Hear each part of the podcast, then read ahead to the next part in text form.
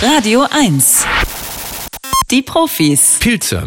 Pilze sind, ich mache jetzt mal ein bisschen Wikipedia-Wissen, das dritte große Reich eukaryotischer Lebewesen neben den Tieren und den Pflanzen. Ja, es stimmt. Pilze sind weder Tiere noch Pflanzen, sind irgendwas anderes. Sie können keine Photosynthese betreiben wie die Pflanzen. Sie sind aber sesshaft wie die Pflanzen und können nicht rumlaufen wie die Tiere. Also Pilze sind schon ziemlich rätselhaft und man weiß, dass der größte Teil des Pilzes unterirdisch wächst.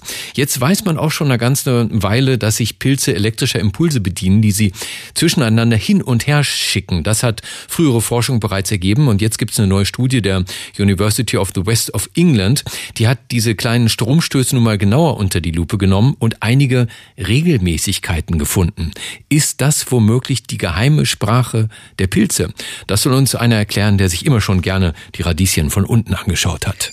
Er ist Mitglied des Komitees des IG Nobelpreises für kuriose wissenschaftliche Forschungen, Vorsitzender der Deutschen Dracula-Gesellschaft und der bekannteste Kriminalbiologe der Welt. Dr. Marc Benecke, live auf Radio 1, die Profis. Einen verpilzten guten Morgen wünsche ich dir, lieber Marc verflochtene Grüße zurück, lieber Steffen. Ja, schön. Das möge dein Myzel ewig wachsen. Genau. Ähm, also elektrische Impulse, das verstehe ich schon mal gar nicht. Wie können Pilze elektrische Impulse aussenden? Alle äh, oder viele Lebewesen äh, nutzen Strom, um äh, beispielsweise durch Kabeln, wie wir das bei den von dir genannten Tieren kennen, Mitteilungen zu senden. Also beispielsweise, dass wir uns hören, das funktioniert ja nicht so wie bei, keine Ahnung, dass irgendeine Membran in unserem Kopf ist, sondern an unseren Ohren werden ähm, diese Reize umgewandelt in Strom, durch diese Stromkabel durchgeschickt, durch die Nerven und dann weitergeleitet. Und generell können Zellen das. Die können durch kleine Unterschiede der Spannung, können die so, und das ist jetzt das Interessante daran, können die sogenannte Spikes auslösen, also so etwas, was dann auch wirklich weiter transportiert wird, also so eine, eine Entladung. Und hier in dem Fall die Stars dieses Labors, das ist das Labor für unkonventionelle Computertechniken äh, von der Europäischen Union übrigens gefördert.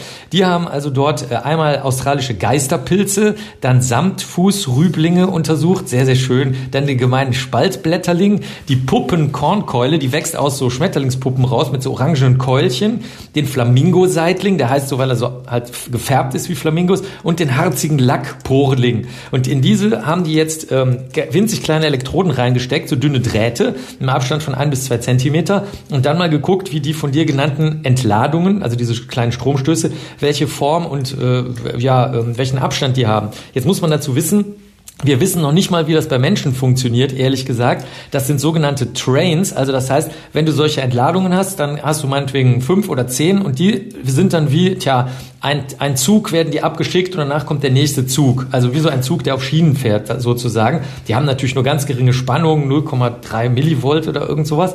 Ähm, aber die kann man jetzt natürlich sprachwissenschaftlich untersuchen. Mhm. Nochmal, bei Menschen ist es noch nicht gelungen, das zu entschlüsseln. Wir wissen also nicht, wie auf der Nerven- und Stromebene die menschliche Sprache funktioniert. Aber ein Grund mehr, das jetzt bei den Pilzen vielleicht mal auszuprobieren. Und ich weiß nicht, ähm, manche kennen vielleicht die tanzenden Männchen von Sherlock Holmes.